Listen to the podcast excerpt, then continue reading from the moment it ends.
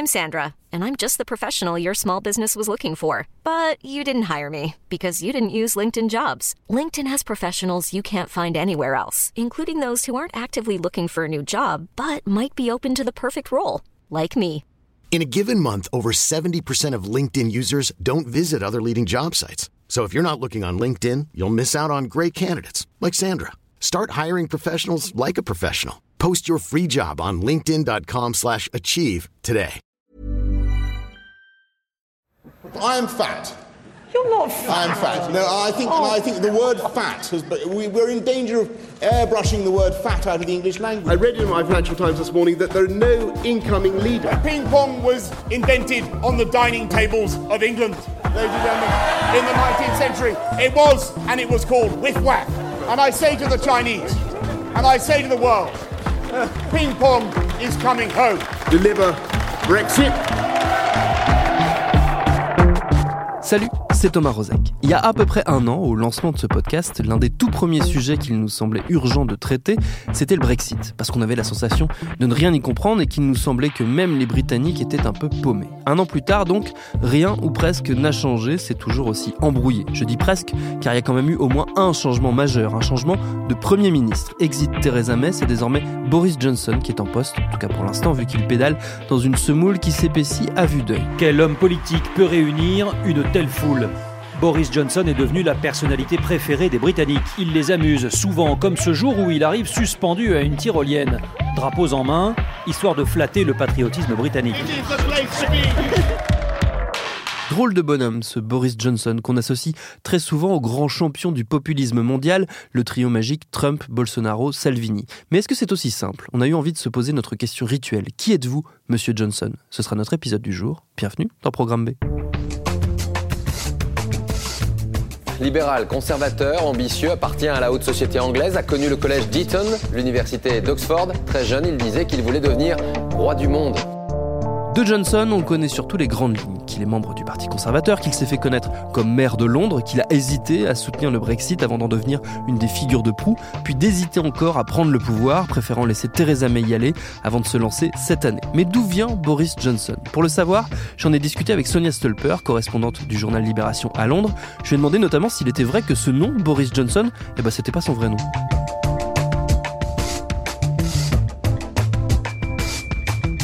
C'est son vrai nom. hein. Il, a, un prénom qui, est bien Boris et un nom de famille qui est bien Johnson, mais son nom complet c'est Alexander Boris de Pfeffel Johnson.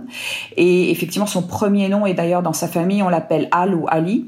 Mais c'est lui qui a pris, euh, quand il était à, Oxford, euh, à l'université, qui a, qui a préféré le prénom de Boris, qui était probablement plus original pour, euh, à son avis, qu'Alexander. Il vient d'une famille extrêmement polyglotte et extrêmement européenne, en fait, d'une certaine manière, ce qui, est, finalement le gros paradoxe du personnage. Euh, du côté de son père, c'est une famille, euh, il a un arrière-grand-père qui était euh, turc et qui était euh, un intellectuel, journaliste euh, et conseiller d'un des derniers euh, sultans de l'Empire ottoman. Euh, et, du côté de sa mère, sa mère est artiste, est une artiste peintre qui avait assez de talent, pas mal de talent d'ailleurs. Donc c'est une famille.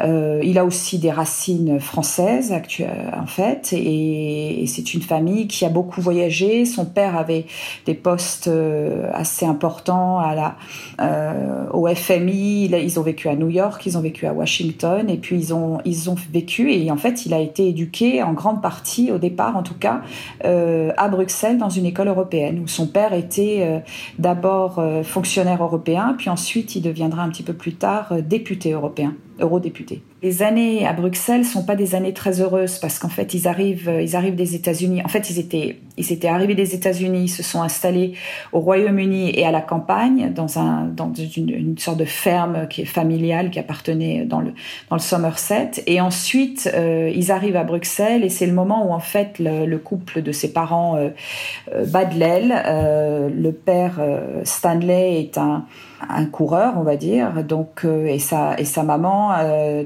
dépression et part quand même être hospitalisé pendant sept mois au Royaume-Uni.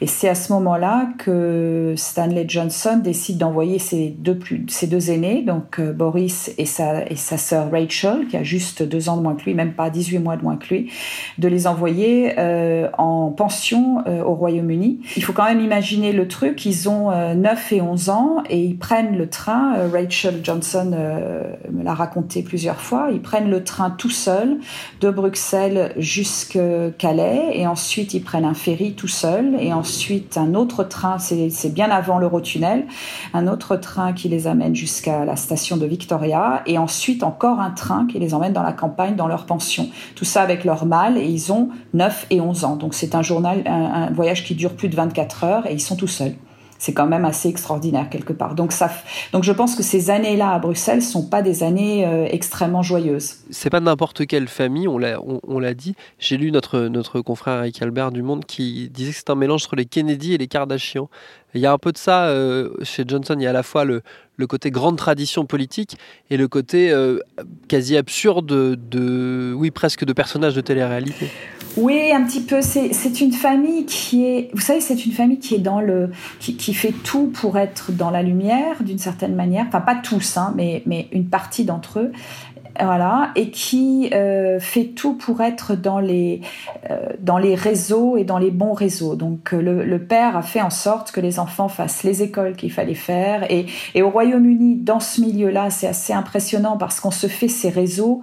Ils commencent presque au primaire, quoi. Euh, les réseaux qui existent politiques ou, ou, de sociétaux qui existent dans, dans, tous les pays et dans tous les régimes, ils se font souvent quand même un petit peu plus tard. Ils sont à l'université, etc.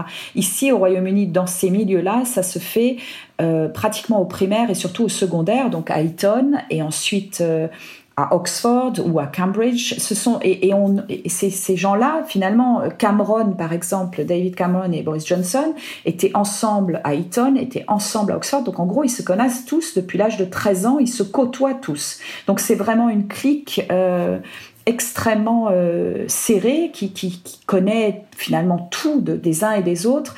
Et, effectivement, c'est la famille est comme ça. Et Rachel elle, a aussi un besoin de lumière. Alors, pourquoi hein, ils ont ce besoin de lumière, on n'en sait rien, mais mais il n'y a pas de doute qu'il y a cette euh, et, c'est un petit peu quelquefois euh, on se demande pourquoi et, et, et c'est un petit peu j'ai besoin de lumière donc je vais qu'est-ce que je vais inventer? Donc même le père aujourd'hui dit euh, non mais attendez je suis pas juste le first father je suis pas juste le, le père du premier ministre j'ai quand même été euh, eurodéputé et puis d'ailleurs euh, je vais aller nager avec les baleines parce qu'il est très euh, très penché sur les questions environnementales et ensuite il, vous a, et puis ensuite vous découvrez qu'il participe à une émission de télé-réalité euh, euh, je suis une célébrité sortez-moi de là où il se retrouve dans la dans la jungle en Australie donc c'est assez c'est assez curieux on va dire comme comme, comme famille, effectivement. Est-ce que c'est assez déconcertant aussi comme type de personnalité dans un monde politique britannique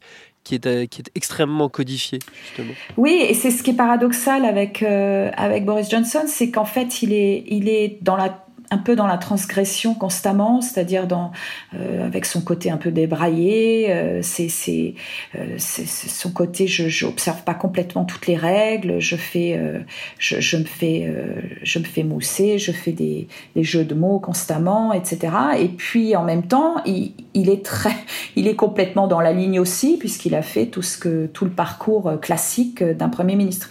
Mais c'est aussi ce qui faisait ce qui faisait qu'il était euh, apprécié au départ, c'est justement ce côté très coloré et qui changeait du, classique euh, costume croisé à rayures et extrêmement pointu du, politique britannique euh, plus classique, on va dire. Mais, ce qui aujourd'hui lui pose aussi peut-être un peu des, problèmes parce que parce qu'il a, quand même il a quand même sur son parcours, il a quand même embêté pas mal de monde et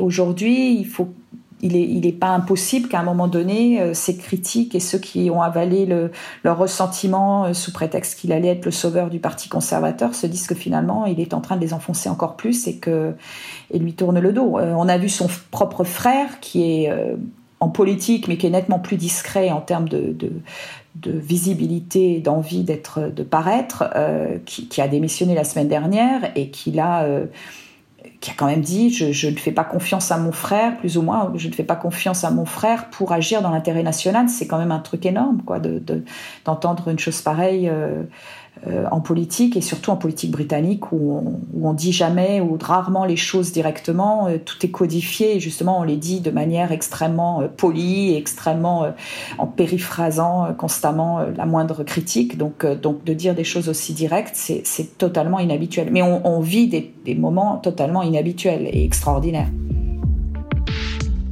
Sur ses prémices hautes en couleur, Johnson va d'abord donc choisir une première carrière comme journaliste, correspondant à Bruxelles pour plusieurs titres de presse, notamment le Daily Telegraph. C'est là qu'il développe sa rhétorique anti-européenne pour se démarquer, dit-il, des autres correspondants britanniques sur place. On le connaît alors surtout pour sa capacité à balancer de soi-disant scoops, en réalité des rumeurs, une technique qui resservira lors de la campagne en faveur du Brexit. À la fin des années 90, il se lance en politique au sein du Parti conservateur. J'ai voulu savoir où il se situait sur l'échiquier, j'ai donc posé la question à une spécialiste de la mouvance conservatrice, Agnès Alexandre Collier, professeure de civilisation britannique et chercheuse au CNRS. Bien sûr, oui. D'ailleurs, c'est une très bonne question parce que euh, la presse l'a souvent qualifié de Trump britannique. Et en fait, euh, ce qui est intéressant, c'est qu'il n'a pas du tout le même parcours et pas du tout le même profil politique. Euh, Johnson est vraiment un politique de carrière, contrairement à Trump. Hein. il, est, il, est, il est né dans une famille assez libérale et progressiste. Il est né aux États-Unis.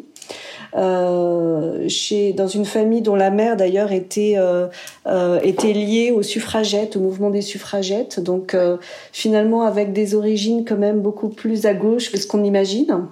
Son père était fonctionnaire européen et conservateur, et, donc assez naturellement, il a rejoint, comme beaucoup de conservateurs de carrière, si je puis dire, il a rejoint le parti assez jeune pendant ses études à Oxford.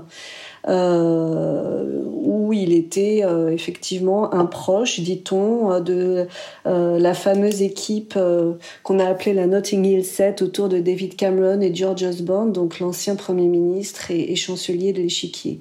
Donc on voit là effectivement des, des, des, points communs avec l'ancien Premier ministre conservateur, en ce sens que euh, Johnson finalement euh, s'est positionné très tôt dans le Parti conservateur comme euh, un progressiste, un libéral, alors un libéral au sens double du terme, c'est-à-dire à la fois effectivement très libéral, voire ultra libéral sur le plan économique, et puis en même temps libéral du point de vue culturel et social hein, sur les questions morales et les questions sociétales. Donc pour résumer, c'est quelqu'un qui euh, estime que chacun a le droit de gagner son argent comme il veut, de vivre sa sexualité comme il veut, euh, de faire ce qu'il veut, en gros, et n'a de compte à rendre à personne. Euh, c'est d'ailleurs un, principe qu'il a appliqué à lui-même parce qu'on sait qu'il a eu beaucoup de liaisons extra-conjugales, par exemple, et qu'il a gagné énormément d'argent euh, lorsqu'il était journaliste. Donc, euh, donc voilà, c'est un, un, conservateur un peu qui se situe, si vous voulez, euh, de, de, ce point de vue-là, euh, chez euh, les modernisateurs, enfin en tout cas historiquement, c'est-à-dire qu'il a rejoint le parti sur la base de ce qu'on appelle, et d'ailleurs c'est marrant parce qu'on en reparle aujourd'hui, on, on, il a rejoint le parti dans une, une, une, une faction qu'on appelle One Nation et qui en gros constitue la, le, on va dire le, centre droit du parti conservateur. Euh, euh, qui estime que euh, euh, en gros, il faut être assez libéral sur le plan, encore une fois, sur le plan sociétal et moral, et en même temps que sur les questions économiques, on peut se permettre d'avoir un État un peu, euh, parfois un peu, un peu plus interventionniste que euh, les, les Thatchériens, par exemple. Donc, euh, il, considère que voilà, son, son évolution personnelle fait que on le, on le, on situe vraiment dans cette dans cette catégorie libérale qui, par la suite, a évolué vers un, positionnement plus One Nation avec un État un peu plus interventionniste. Donc ça, c'est vraiment son positionnement, on va dire, euh, euh antérieur. Et, euh, et ce qu'on peut voir, bien sûr, c'est que sur les questions européennes, son, sa vision est assez différente. Et sur la question européenne, Boris Johnson est quelqu'un de très ambigu. On a du mal à, faire, la, on va dire, le, le, lien entre l'apparence, voilà, le, le, le, communicant et puis la la réalité de ses convictions, de ce qu'il pense. Il y a une période de sa vie parlementaire qu'on connaît assez mal finalement, c'est tout ce qui va, on va dire, de tout ce qui va aller de son premier mandat comme, euh, comme député jusqu'à son élection à la mairie de Londres. Qu'est-ce qu'on sait de ces années-là et quel député il a été avant de devenir le maire de Londres que tout le monde finalement connaît euh, internationalement? Ce qu'on sait de ces années-là, c'est euh, que il y a une espèce, bon alors ce sont les années euh, Cameron, puisque David Cameron prend la tête du Parti conservateur en décembre 2005. Euh, et ce qu'on sait de cette période-là, qui est une période d'opposition pour le Parti conservateur, c'est que euh, Cameron engage son parti sur la voie d'une certaine, encore une fois, libéralisation des mœurs. Il défend les, pactes, enfin les euh, les unions entre, entre conjoints du même sexe. Euh, il, défend une certaine dépénalisation des drogues douces. Enfin, il se positionne de manière assez euh, inédite dans un parti conservateur qui reste quand même très traditionnaliste sur ces questions-là. Et Johnson le rejoint. On sait qu'il a voté contre l'infâme section 28 qui consistait à dénigrer euh, l'homosexualité. Donc il a voté contre pour une espèce de, changement euh, euh, de vision envers, l'homosexualité au sein du Parti conservateur. on sait effectivement qu'il a, sur ces questions-là, rejoint la, frange modernisatrice assez minoritaire sur un certain nombre de questions à partir de là, en fait, la difficulté de, Johnson, c'est qu'il était journaliste en même temps qu'il était député. Et donc, ça l'a positionné de manière, on va dire, un petit peu ambivalente.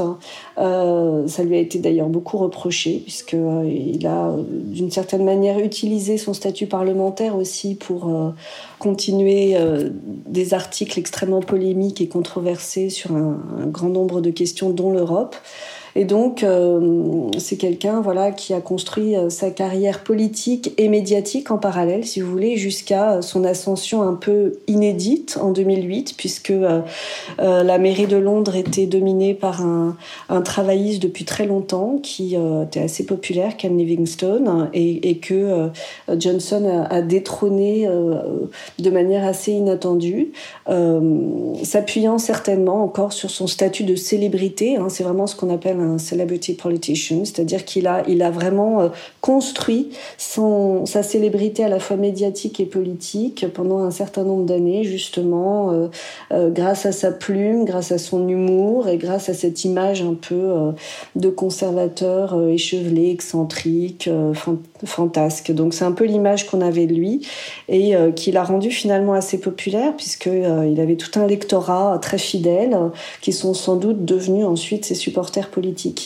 euh, voilà, c'est ce qu'on sait, euh, c'est ce qu'on sait un peu de lui. Et puis ensuite, il est devenu maire de Londres. Vous avez presque devancé une, autre de mes questions. C'est comment est-ce qu'il se retrouve en position justement de, de, concourir à la mairie de Londres? Comment est-ce qu'il devient le candidat idéal pour le Parti conservateur? Enfin, vous l'avez un peu dit, c'est parce que c'est une célébrité et que quelque part, peut-être le Parti conservateur à ce moment-là n'a pas grand-chose à perdre à Londres, qui a priori n'est pas vraiment prenable. Tout à fait.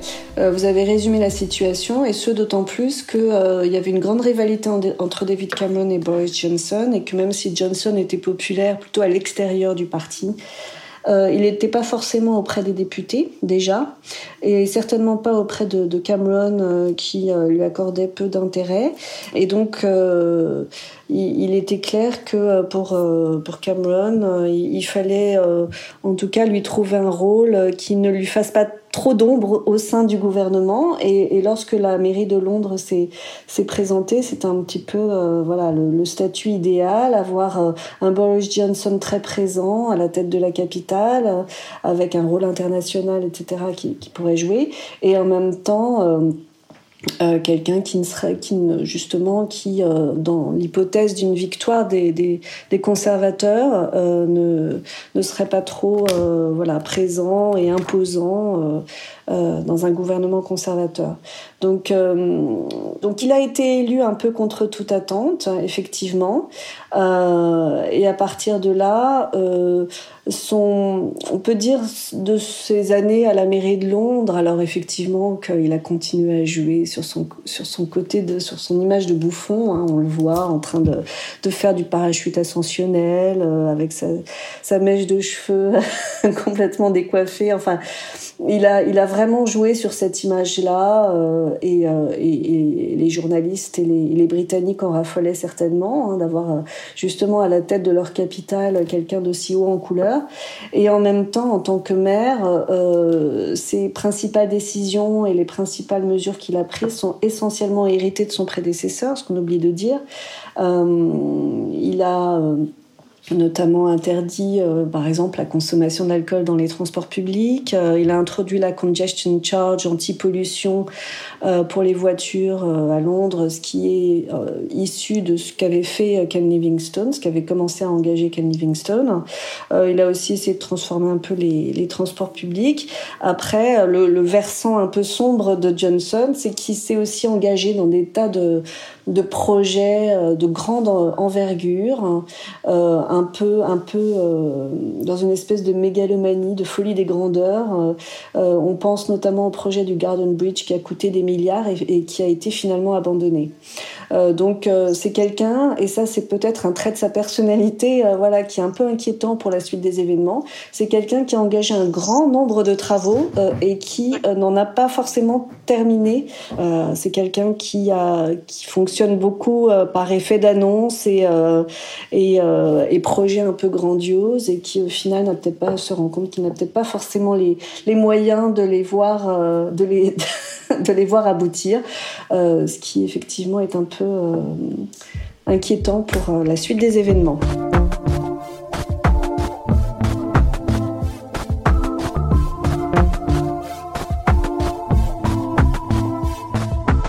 Des plus rassurants, surtout que derrière les aspects quasi comiques de l'interminable feuilleton du Brexit, il y a des problématiques on ne peut plus sérieuses, ne serait-ce que la question des deux Irlandes, sujet auquel on pourrait bien s'intéresser prochainement ici même. Merci à Sonia Stolper et Agnès Alexandre Collier pour leurs réponses. Programme B, c'est un podcast de Binge Audio préparé par Lauren Bess, réalisé par Solène Moulin. Abonnez-vous sur votre appli de podcast préféré pour ne manquer aucun de nos épisodes, Facebook et Twitter pour nous parler, et à demain pour un nouvel épisode.